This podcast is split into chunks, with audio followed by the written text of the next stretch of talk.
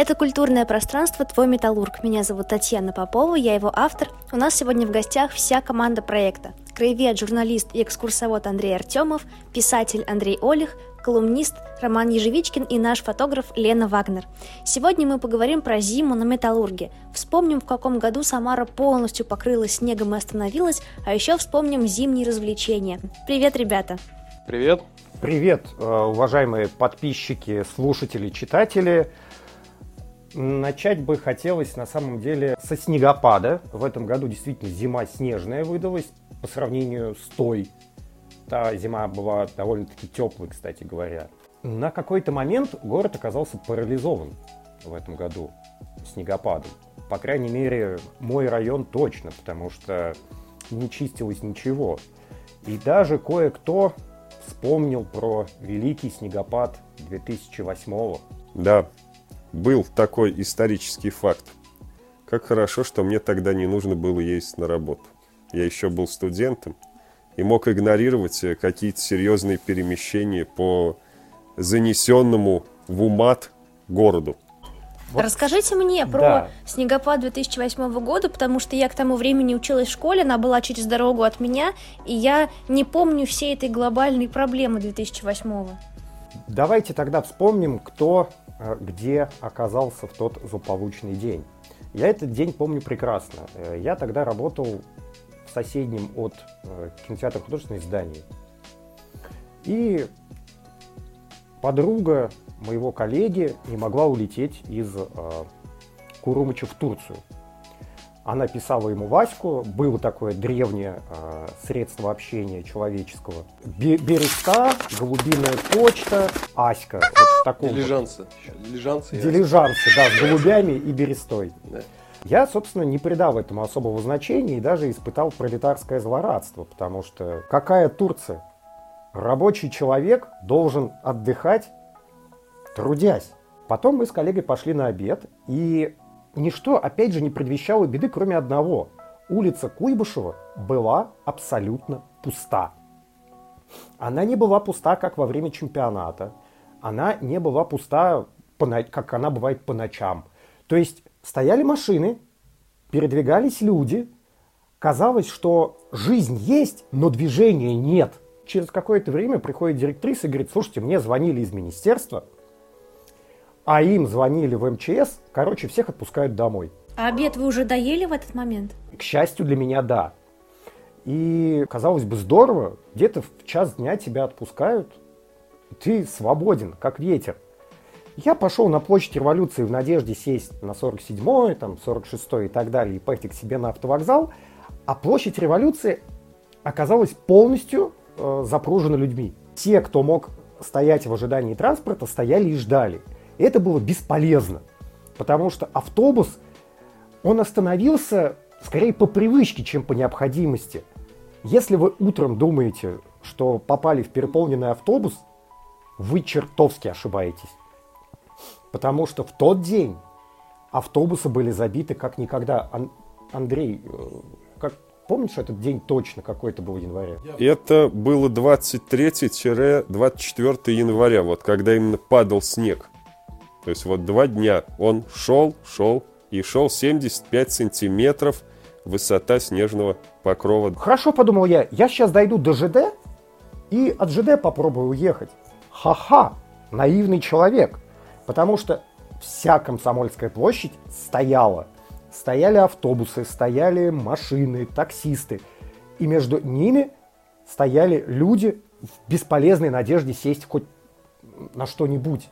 Трамваи, не смешите, трамваи готовы были лопнуть. Троллейбусы, автобусы, они останавливались, открывали двери, ты видишь э, э, это вавилонское столпотворение и понимаешь, надо идти дальше. И это летом здорово прогуляться с площади революции до автовокзала. А тогда тропка была шириной в один шаг. И вы, словно тени в загробном мире, идете друг за другом и не можете ни вправо, ни влево, потому что вправо-влево по пояс сугробы. Я дошел до метро Московская, и вы знаете, э, это же был тот день, когда Самарское метро да, перестало да, да, быть я... сувенирным. Да, именно об этом я хотел рассказать. И стало осмысленным. Люди стояли на улице в очереди в метро Московское, и это был не какой-нибудь салют. Нет, люди пытались уехать. Я дошел до дома э, к 6 часам. То есть так получилось, что я 5 часов шел. Я пришел, упал, и тут вернулась из детского сада мама и рассказала историю, как им привезли грузовик продуктов, ну, наверное, газельку какую-нибудь. А машина не может заехать во двор вообще, потому что нет двора. И тогда э, какие были родители в саду, какие были сотрудники, все просто живой цепочкой выстрелились к машине и передавали продукты. Иначе было просто нечем бы кормить детей. Э, в общем, снегопад этот запомнился, я думаю, навсегда и многим. Мне точно. И надо сказать, что только через два года Самара испытает э, нечто подобное, все городской коллапс, но это будет уже связано с невыносимой жарой. Да, ну, я в 2008 году, сейчас вот только Роман Коты начал рассказывать, я, все, у меня всплыли события эти. Это был один из немногих э, годов, когда я был не на дистанционной работе, а дистанционная работа до того, как стал мейнстримом, познал. Вот, и в 2008 году я как раз ездил в офис, и офис находился прямо на метро Гагаринская. И я, собственно, выходя из дома, я живу на метро Безымянка, проходил 5 шагов до метро Безымянка и 5 шагов от метро Гагаринска. Было очень удобно. Блеск. Да, прекрасное место, и очень удобно. И в этот день, как бы, ну, шел снег и шел, и тут я зашел в свое метро, и не узнал. И не узнал его, да, потому что... Потому что оно перестало быть моим, оно стало общим. Да, и это был единственный, пожалуй, день, когда вот, ну, это, даже как-то вот на 9 мая, когда волна народа, она как-то вот есть, но как-то она распределяется все равно. А там был, это вот прям было сравнить с московским метро, когда потоки людей бесконечных туда-сюда входят. Сколько людей открыл для себя метро. И вот эти вот сверхприбыли, которые они получили за два дня, когда они несколько раз за день выковыривали жетончики пластмассовые из турникетов. Их же наверняка не хватало на всех желающих. Как и Таня, э, я училась в это время в школе и расскажу о приятной стороне этого снегопада э, со стороны нерабочего человека.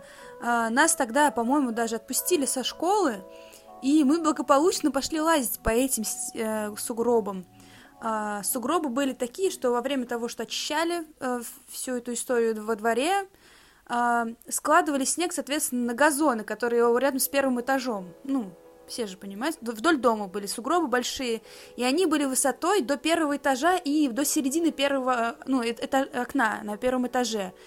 И мы так с этого кайфовали, мы залазили на эти сугробы, проваливались сюда по пояс, пытались вытащить ноги, мы были все в снегу, но мы так чудесно проводили эти два дня, и после, когда снега было много, а, мы садились на забор, который вдоль двора идет, как бы его окутывает, так скажем, садились и вниз спиной падали, и мы понимали, что с нами ничего плохого не произойдет, потому что нас там ждет мягкая снежная подушка.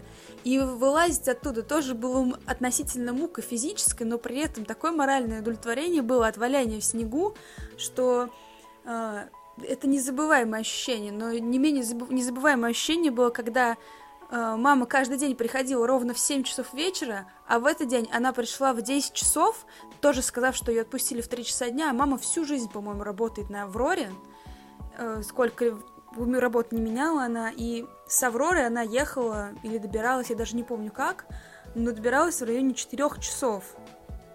И вот этот вот снег, он повлиял на то, что на мои детские страхи, не дождаться маму из-за снегопада. И вот я вся мокрая, голодная, в снегу, вроде как уже мама должна прийти, проверить мои уроки, а никого дома нет, телефона, соответственно, у меня тоже нет, я сижу, ничего не понимаю, потом вроде кто-то как-то сказал, что снегопад, и поэтому все долго добираются. Но мама пришла тоже вся была мокрая в снегу, как будто она вместе со мной валялась под этими окнами. Лена с таким упоением рассказала вот о прелестях валяния в снегу, что, возможно, после подкаста мы тоже отправимся исследовать ближайшие сугробы.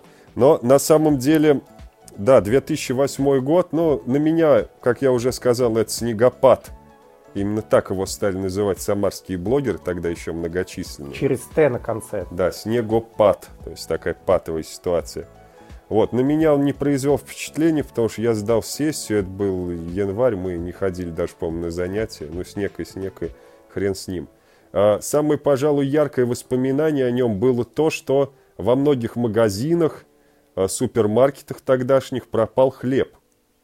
То есть его быстренько раскупили, а новый просто не смогли подвести в некоторые магазины. И даже есть фотографии из Самары, их можно нагуглить, где вот пустые полки, одинокие белые ценники висят на них, а хлебушко-то нет.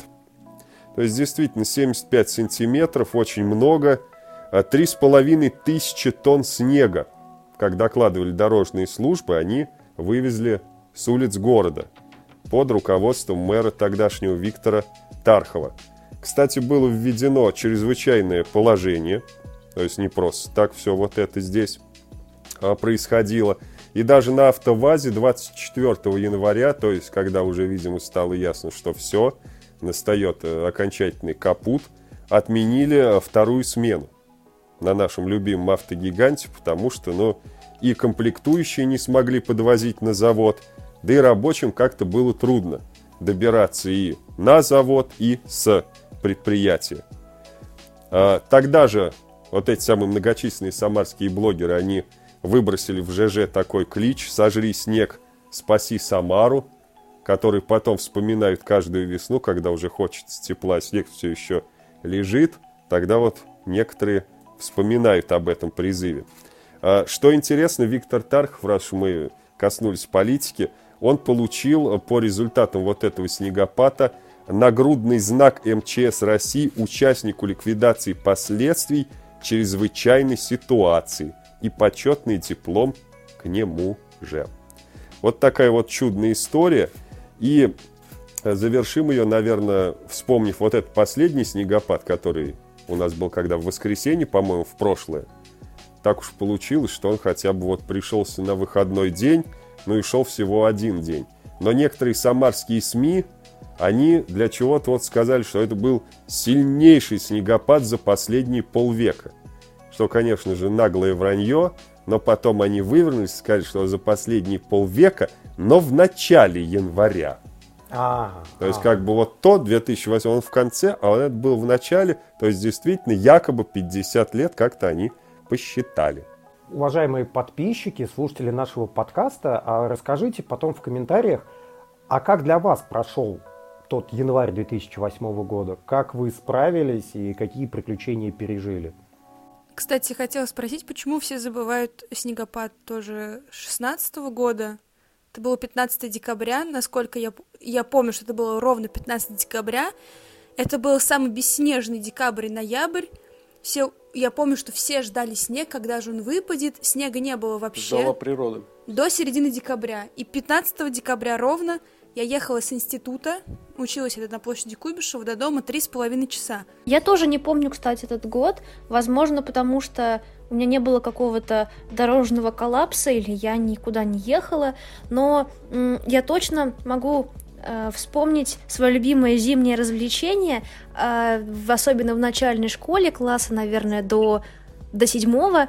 Э, я обожала вставать чуть раньше будильника, включать телеканал «Скат», на котором показывали прогноз погоды. Если температура была ниже 30, насколько я помню, э, дети не должны идти в школу. И это был ежедневный такой приятный ритуал включить телеканал скат и узнать, можно ли идти спать дольше или нужно идти в школу. Это я плавно перевожу нас к теме, к теме зимних развлечений, чем развлекались вы. У меня вот было такое guilty pleasure, странное развлечение, э, но я думаю, школьники меня очень понимают. Но мне даже кажется, Тань, что 30 ты как-то загнул. Нет, там был 20 20 или 25. Мне 20, кажется, да, для младших классов это 20, для таких, ну, более-менее уже осознанных людей 25. Возможно. А, 30 бы, это уж совсем мы в какие-то сибирские такие морозы уходим. Я здесь еще патриотично замечу, что, конечно, сибирские морозы сибирскими морозами, но у них нет такой влажности, как у нас. Да. Когда ощущается минус 20, как все минус 70, а то и 80, а то и минус 273. А я еще хочу рассказать про свою сокурсницу. Она была из Воркуты. С Воркуты или из Воркуты, не знаю. Короче, оттуда. И первый год она э, ходила по Самаре, раскрыв рот. Именно год.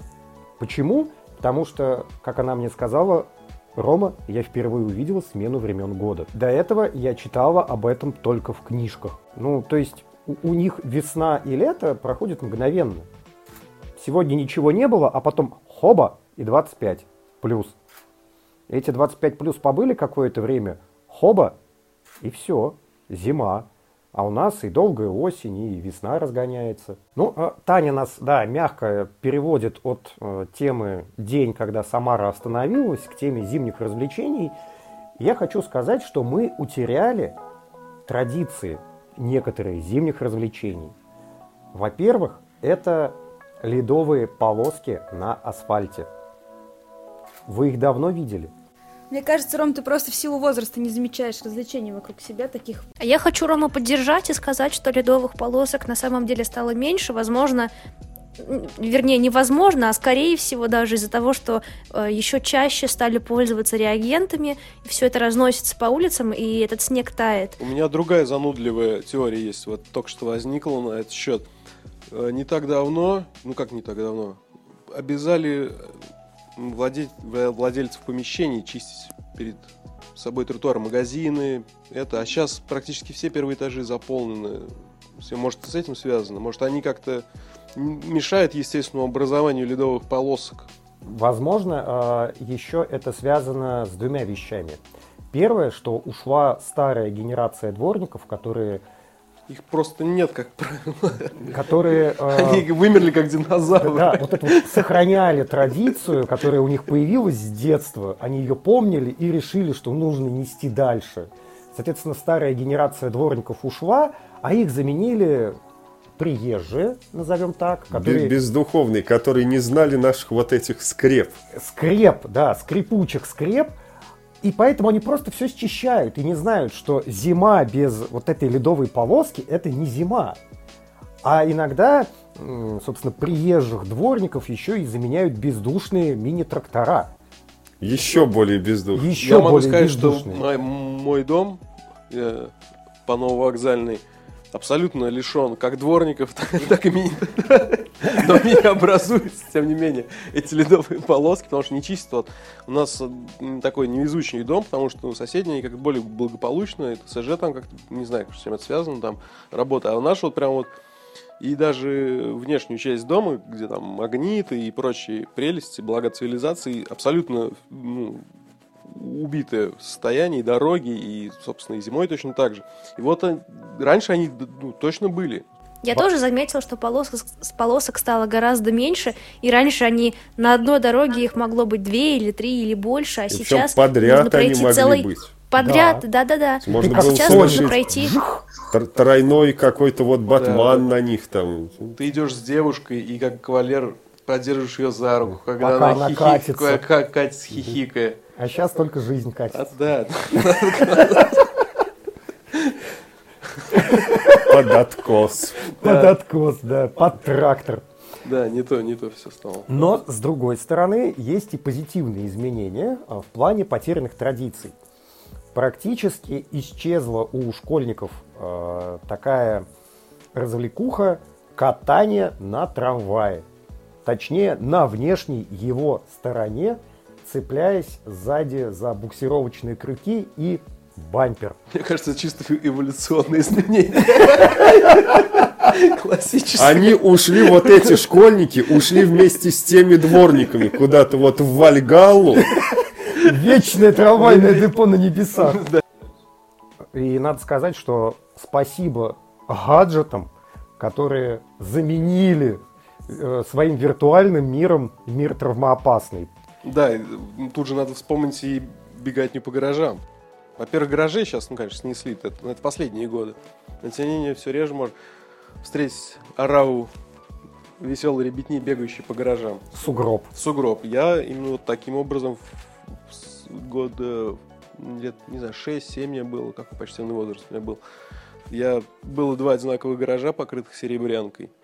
И в пылу запали, так сказать, веселье зимнего. Я перепутал один с другим и приземлился вместо сугроба на вычищенный лед. И пятки у меня болели потом около полугода. Был на мне такой грешок, тоже бегал я по гаражам в районе улицы Советская, от Советской до 135 школы, там очень много гаражей было в свое время, сейчас там пустыри уже, эти гаражи снесли, но мы тоже прыгали по гаражам, Особенно хорошие гаражи были в районе улицы Юбилейная. Это Но... совершенно естественное занятие. Это бетонные джунгли, а это наши бабабы, наши...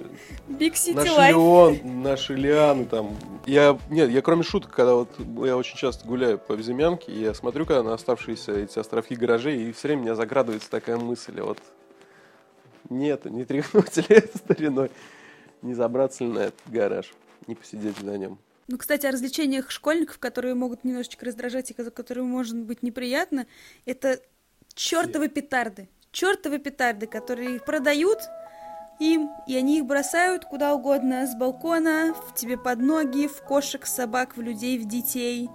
В самом начале 90-х я был самым счастливым ребенком на безымянке. Э, мой папа, как и многие другие люди того времени, подрабатывал, как это тогда называлось, спекуляцией. Сейчас бы это назвали бизнес-проектом.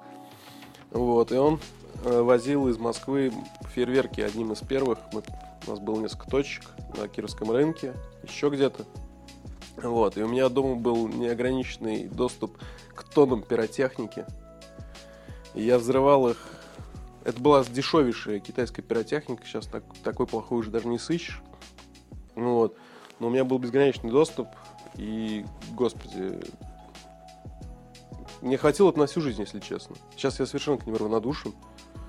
А тогда просто ну, их был у меня миллион, миллион. Я, я отзрывал свое. Нет, ну, конечно, здесь надо сказать большое спасибо мировому финансовому кризису и перманентному финансовому кризису в нашей замечательной стране, потому что оно все подорожало. Потому что я помню вот эти вот пачки самых маленьких петард – как они, корсар назывались? Нет, корсар это толстая. Толстая, да. Это, У меня, кстати, а, на балконе маленькая... лежит парочка. Все. Соседи, вешайтесь, подонки, как пело одно вио в моей юности. Сейчас мы все устроим по полной программе. Тут. Вот, и эти самые маленькие петарды в коробках, они продавались в любом ларьке на продовольственном рынке. То есть рядом с замороженной курой, с какими-нибудь вот мандаринчиками, припорошенными снегом, лежали вот эти вот петарды. То есть любой их мог купить, и стоили они какие-то копейки даже, ну, для школьников тогдашних. Да. И, да. собственно, взрывали только в путь. И, конечно, да, такая вот была пиротехническая вакханалия. Сейчас все стало легче, все стало проще, потому что есть только какие-то отдельные э, островки, отдельные островки, где продают эту пиротехнику, и то этих вот э, торговцев их щемят. Я сам видел вот э, буквально в конце прошлого уже декабря, как э, какой-то несчастный студент, видимо, который решил подзаработать, стоит он, стоит какой-то столик с пиротехникой, студент с потерянным лицом кому-то звонит, и рядом два сотрудника правоохранительных органов. Мне больше всего нравились а, маленькие связочки. Да, да, да. Длинные которые Все... канонаду запускали. Да, но это классическая китайская Да, да, да, штука. это было замечательно. Да, я согласен. Они это, по одному, разъединяя их по одному, распутывая, ну, так продлевая удовольствие. А, но они действительно были хороши. Вот как они задумывались, связка, они трахтят, так... Да-да-да, очередью. Я предлагаю остановить э, разговоры о пиротехнике, потому что потом мы плавно перейдем к вопросу о том, кто что в детстве взрывал. Я тогда закончу быстрой, корот, короткой и поучительной историей. Последнее мое знакомство с пиротехникой. В прошлом году к нам пришли знакомые на Новый год. И они принесли с собой немного пиротехники. Там были дети, меня попросили выйти с ними, повзрывать, как старшего. Я нехотя оделся, нехотя вышел. Это было перед Новым годом, перед самым взрывал эти жалкие петарды, дети повизжали, и тут вышли другие компании и тоже присоединились к этому веселью. В общем, long story short, мне прилетел кусок, кусок фейерверка в шею. Причем, что я всегда защищена воротником, кроме того единственного момента, когда он прилетел на шею. И на этом, наверное, мое знакомство с пиротехникой будет закончено навсегда. Получив куском фейерверка в шею, я такой вот был. Разлюбил. Окончательно разлюбил. А возможно, это было вот возмездие за те веселые и лихие 90-е, что я провел с килограмм э, доступной пиротехники. Я вот хочу продолжить тему новогодних развлечений, вспомнив такое развлечение, которое тоже ушло, как и пиротехника. Надеюсь, сошло так сильно на нет. И, как ни странно, я тоже этому рад. Потому что обычно наши постоянные зрители, кто слушает наш подкаст, смотрит travel-блоги, знают, что я люблю жаловаться, что что-то стало хуже, что-то утрачено. Верните новогодний комплекс, верните крылья советов опять на Металлург и все в этом духе. Но вот кое-что ушло, что было в 90-х и даже в 2000-х годах, и я считаю, слава богу. Я говорю о, о физкультуре зимней, которая проходила на лыжах. Я думаю, все здесь присутствующих хоть раз в школьные годы становились на лыжи. Нет? Ни разу. Вот это да. То есть вас не принуждали к этому? Да, я думаю, что просто в наше время лыжи уже закончились в школах. Уже все, их э, на дрова использовали. Это вот знамени... знаменитый кризис 2008 года, финансовый опять же. Это как раз в январе их начали сжигать, Но... когда люди не могли добраться. Чтобы снег растопить? Да, из школы физрук, когда не мог выйти. У него же лыжи-то для чего? Для ходьбы же. Я учился 120 на физкультурный, у нас был стадион напротив. Как он назывался, Андрей, подскажи, пожалуйста, который сейчас... Крылья Совет? Крылья Совет, наверное, он назывался, да, который сейчас застроен полностью, больше не существует. Вот, мы ходили туда, я разделяю боль Андрея. Мне тоже это почему-то очень жутко не нравилось, хотя был не самым это ленивым ребенком, очень подвижным, но вот лыжи, конечно, уничтожали. Как вот может быть, вот сам факт того, что тебе надо два часа из учебного процесса хорошенько пропотеть, а потом возвращаться на в школу. На холоде. Да, на холоде пропотеть, потом возвращаться в школу, переодеваться и снова это, погружаться в образовательный процесс. Может, вот это, как, ну не знаю, это было всегда ужасно, я согласен. Ну, надо сказать, что это закончилось только для нас. Вот моя дочь, у нее есть эти лыжи, они так и остались, бегают. Да? Но они сейчас бегают не на стадионе, она учится в гимназии музыкальной. Они, я так понимаю, на своем местном, это тоже на физкультурной, недалеко. Они ходят, наверное, по стадиончику, который рядом со школой. Ну, то есть, ну, там, где они это может практиковаться, это практикуется. Ну, и, возможно, это еще зависит от личного расположения физрука к лыжам. Возможно. Фанат ли он Дмитрия да. Губерниева? Да, у меня просто окна выходят на школу, и там есть лыжня, но ею пользуются в основном местные жители, а не школьники. А у меня лыжи продлились аж до институтских времен. Потому что все знают, что первые два курса в университете у кого-то да, и кстати, больше. да, университет же еще существует. Да, да, да. Самый главный мире. предмет, на кого бы вы не пришли учиться, это физкультура. Потому что без нее не будет зачета, не допуск сессии, и ты будешь заниматься физкультурой потом добровольно, принудительно два года в зеленой форме. А, я вспоминаю, что мой сокурсник решил однажды, что беговые лыжи это слишком скучно. Мы учились на, в корпусе на Максима Горького, там, собственно, у нас была физкультурная зона. Должны были от шестого причала доехать до Красноармейска обратно. Мы благополучно это сделали. И тут он говорит, это все скучно. И решается съехать вниз к Волге. И у него это получается. Но это был была пара по физкультуре, а не по физике. Поэтому он не учел тот факт, что с его массой тела и хорошо смазанными лыжами его ничто не может остановить, кроме силы трения. Или падение в Волгу, которое тоже мгновенно его тормозит. Что, собственно, и случилось. Он упал и пробил лед. Прекрасно. Разумеется, лыжи сломал. А мы бросились его вытаскивать, и вы знаете, вытаскивать человека изо льда и при этом смеяться до слез это очень больно, потому что слезы на холоде застывают и режут лицо. Не хватает дыхания. Да, да, тем более. У всех ты... участников процесса. Да, и когда мы его вытащили, он был по пояс голый, и ему было глубоко безразлично, что он сама выжил. Лыжи-то были казенные. Он залил свой CD-плеер. Это единственное, что его расстроило, а вовсе не то, что он был буквально в шаге от гибели. Потому что лед – это опасная конструкция. Не выходите на лед, уважаемые слушатели и подписчики. У меня другой вопрос. Как он оказался по пояс голым? Да, кстати. Нет, по пояс, в- не по пояс голым, по пояс в воде. Он уже в воде разделся, он понял, что ему нечего терять. а, И знаешь, все это было под лимбискит. помирать так с музыкой. Запивайте, братцы, да. Э, Я, друзья мои, завершу э, тему лыж. Почему, собственно, я вот о них вспомнил, почему они мне не нравились. Потому что лыжи необходимо было, а, тащить с собой в школу, что уже не самый приятный процесс. Лыжи, палки должен был нести, а если, не дай бог, ехать на общественном транспорте, все эти люди, и ты, и лыжи, и вы вот все, вы, вы не созданы друг для друга абсолютно. То есть это первое. Если ты не хочешь нести свои лыжи, и, кстати, рисковать им, что их можно сломать, и родители за это по головке не погладят, естественно, ты мог взять лыжи, которые тебе предоставляла школа. Наша замечательная 96-я школа в бытности моего там обучения, вот лыжный инвентарь, я думаю, остался примерно, наверное, со времен финской войны. И, видимо, финские же еще. Да, возможно, лыжи. там уже не было никаких названий, там все было стерто, возможно, цензорами советскими. Но вот, видимо, финны, эти вот белофины, негодяи, как на лыжах ездили там у себя по этому перешейку. И потом в качестве контрибуции это все отправили в обычную среднюю школу. Но лыжи как бы черт с ними. Лыжи они есть лыжи, деревяшки.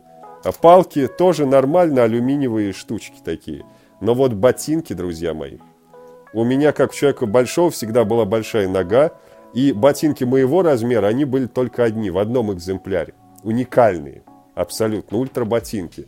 И вот в них, видимо, да, еще может быть какой-то вот белофинский генерал, что-то там вот такое выдумывал. Потому что они были порваны в нескольких местах, так очень хорошо приходилось одевать а, двое шерстяных носков, чтобы при катании попадающий, неумолимо попадающий в ботинок снег, чтобы он намачивал вот эти два шерстяных носка, но практически не соприкасалась вот эта влага с моей детской ступней. То есть вот каждый раз выход на эту лыжню, он сопровождался таким вот внутренним экзистенциальным кризисом, потому что ботинки, э, бе- бе- белофинские лыжи, совершенно это было, конечно, страшно. Единственный какой был плюс, а, наши замечательные педагоги по физкультуре, у них, видимо, был такой вот э, какой-то гештальт, который они были обязаны закрывать каждый год, а возможно им за это давали премию, они делали горку.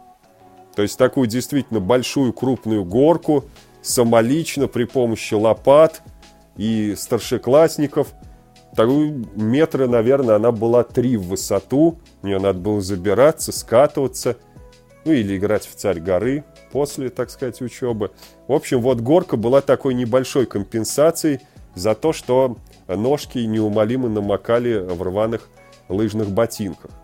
А сейчас я вообще практически не вижу, чтобы школьники на новых или на старых лыжах где-то катались. И я думаю, школьники очень рады, что из теплого помещения, где можно пинать мяч, кидать мяч, в других школьников опять же, что им не нужно никуда выходить и по морозу вот это вот рисковать здоровьем на шатких каких-то деревянных конструкциях. Нет, ну вот я бы, например, покатался на санках, если бы вот горнолыжный наш э, сок замечательный предоставлял бы такую возможность. Именно на санках вот ввели бы такую опцию для олдфагов, для бумеров. Ты приходишь, никакой сноуборд нет, лыжи, пожалуй, не надо, ватрушка нет. А и вот санки, те Или самые. Аргамак. Вот этот вот снегоход, Да, управляемый с да. тормозом. И ты едешь. Безумная luxury. Кстати говоря, а, по поводу горок, мне кажется, эта традиция тоже стала благополучно исчезать. Не во всех дворах я стал эти горки находить. Я прекрасно помню, что в моем э, дворе на улице Металлистов каждый год э, вокруг теннисного стола сгребался снег, горка заливалась водой и наступало веселье. Сейчас, проходя этим двором, я этой горки не вижу. Возможно, потому что э, дворники, которые делали ледяные полоски, с собой забрали и технологию создания горок. Я думаю, боль всех современных детей, живущих на металлурге, это исчезновение горки за ДК металлургов. Э, в детстве, я помню, это было буквально место силы. Мы ходили туда практически каждый вечер, катались с этой горки. Если вы помните, летом этот холм э, обрастал травой и цветами, а зимой его заливали, и это была такая прекрасная, большая, крутая горка. У меня очень много детских фотографий и видео, связанных с этим местом. В детстве с одноклассниками, друзьями мы часто катались с этой горки, и, конечно, когда ее разровняли и превратили в стоянку, это детское развлечение исчезло, и очень жаль детей, которые уже больше не могут на ней покататься. И, кстати, взрослых тоже жалко, потому что я бы и сейчас покаталась. Да, вот что касается горки, которая была э, сбоку от э, дворца металлургов со стороны улицы Марии Авейда, я тоже в детстве катался там на санках, да, был такой центр притяжения для всего района, и вот даже Таня там успела покататься, хотя между нами, так сказать, э, хронологическая пропасть небольшая имеется. Геологическая эпоха, я бы даже сказал. И да, да, что-то такое. Я где-то в каменноугольном, а тут уже типичный голоцен. Вот. И э, что касается вот того холма, с которого, собственно, скатывались детишки, а насколько я знаю, под ним, вот, э, то есть вот весь этот холм, он представлял из себя резервуар, или вот верхнюю часть резервуара, а, в котором хранился запас воды на случай пожара. Во всяком случае, абсолютно такой же холм. Он есть у ДК имени Кирова, и там с стороны улицы Физкультурной такой холм, с него скатываются детишки. И вот когда я там был а, на экскурсии, то работники ДК имени Кирова говорили, да, что вот под этим холмом какое-то вот э, хранилище воды – на случай пожара. Подтверждаю, горка была там всегда, сколько я себя помню. И помню еще прекрасно, что сам туда э, ходил кататься с одноклассниками. Правда, это было один раз в жизни, когда мы по какой-то причине решили, что жизнь, она состоит из приключений только в том случае, если ты эти приключения находишь сам. Поэтому мы пошли на Кировский мост и скатывались с опоры Кировского моста, вот с этого быка, вниз. Подожди, Тань, это еще... Да, просто вы не видите, но Таня двумя руками закрыла свое лицо, то ли от ужаса, то ли от удивления, сомневаюсь, что от восхищения. А тогда это было довольно дикое место, потому что а сейчас мог... там вообще мегаполис расцветает. Ага. Ну нет, тогда ты мог в замерзшие кусты въехать, а, в какой-то отвал снежный, в крайнем случае въехать в гараж. И там-то в гаражах мы нашли капот от «Жигулей». Нас было трое. Такое что, как... что вы на нем скатились? Да, мы затащили его на самый верх, на вот этот Кировский мост. И на капоте от «Жигулей» мы съехали втроем вниз. Э, и я сейчас понимаю, насколько это было безрассудно и опасно. В следующий раз я нечто подобное повторю, когда э, буду съезжать на картонке со склона на площади Славы, когда там еще не было лестниц, а склон был диким. Надо сказать, что я тогда уже был на четвертом курсе. Сейчас для того, чтобы ощутить весь этот э, азарт, весь этот пьянящий риск, нужно и с кем-нибудь из Тиндера встретиться. Раньше для этого нужна была горка, капот и друзья. Но... Злой брат-близнец парк металлургов, парк 50-летия ЛКСМ, и Сухое озеро, которое функционально, именно в этом плане, оно оживает зимой. Каждую зиму все склоны искатаны. Я бы сказал, что это идеальный склон для семейного отдыха. А. То есть оно и достаточно крутое, чтобы быть интересным, и достаточно пологое, чтобы не быть совсем уж травмоопасным. Я вот на том же, который так рекламировал горку, да, это было мое первое свидание с ватрушками вот с детства, ну и вообще с горками. То есть я лет, наверное, там 15-20 не катался, и тут вот решил прокатиться. И тут же выше себе палец на руке.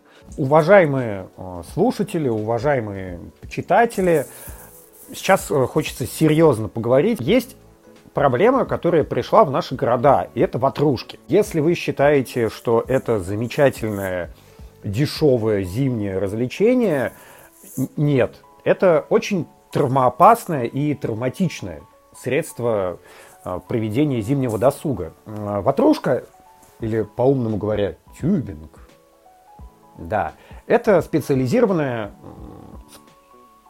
ну, не знаю даже сказать, спортивная, не спортивная. Короче, это специализированный снаряд для катания на подготовленных трассах. Точка. Хотя, надо сказать, что в первый и в последний раз я прокатился на ватрушке в городе Уральск, и это было 12 июня. В холле гостиницы видел. 14 года. Рок-н-ролл. В Уральске. 12 июня. А, и да, ватрушка это весело, но только когда она существует на подготовленной горке, за которой следят, а, которую готовят, то есть заливают водой, а, сколы убирают и так далее. Кататься на ватрушке с горок неподготовленных – это потенциально серьезные проблемы. Выбитый палец – это неприятно, но компрессионный перелом позвоночника у вашего ребенка, это еще более неприятно. Из-за позы, в которой находится человек в ватрушке, у него здорово страдает копчик, здорово страдает позвоночник. То есть, если хотите в достаточно молодом возрасте подпортить себе здоровье, для этого не обязательно использовать гаражи, или, алкоголь, алкоголь или... или вступать в бойцовский клуб. Вы можете просто кататься на ватрушке и получать от этого удовольствие. Другая проблема ватрушки – она чудовищно разгоняется. Если горка достаточно крутая, э, ватрушка может в какой-то момент достигнуть скорости 100 км в час. Серьезно. Напоминаю, это специализированный околоспортивный снаряд. Соответственно, если капот, на котором я съезжал, был достаточно ребристый и не разгонялся, и у меня были шансы выжить, то на ватрушке шансов выжить намного меньше. Я буквально перед подкастом посмотрел статистику. В январе того года 4 человека погибло от катания на ватрушке. С первой по десятое. Просто с ничего. Люди разбились на ватрушке. Ватрушка неуправляема. А с ватрушки невозможно упасть.